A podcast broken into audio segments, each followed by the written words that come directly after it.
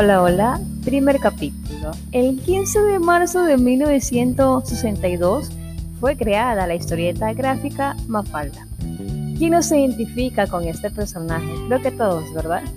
Tiene un significado de pureza y realidad al leer todas sus historietas. En realidad, a mí me gusta leer todas estas imágenes. Era algo increíble transportarte a muchos lugares. Aunque se inició como dibujante en 1954, el éxito comenzó a sonreírle en 1962, cuando publicó su primer libro recopilación de chistes gráficos titulado Mundo Kino y creó la historieta Mafalda. El famoso argentino Juanquín Salvador quien le dio vida a esta historieta. Claro, al principio Mafalda era solo una publicidad de compañía de, de electrodomésticos que tiene esa idea de vender a clases altas en aquel entonces.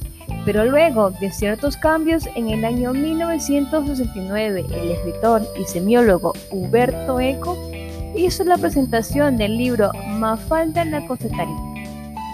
En 1971, la historieta se dio a conocer en todo el mundo y comenzó a circular como serie animada.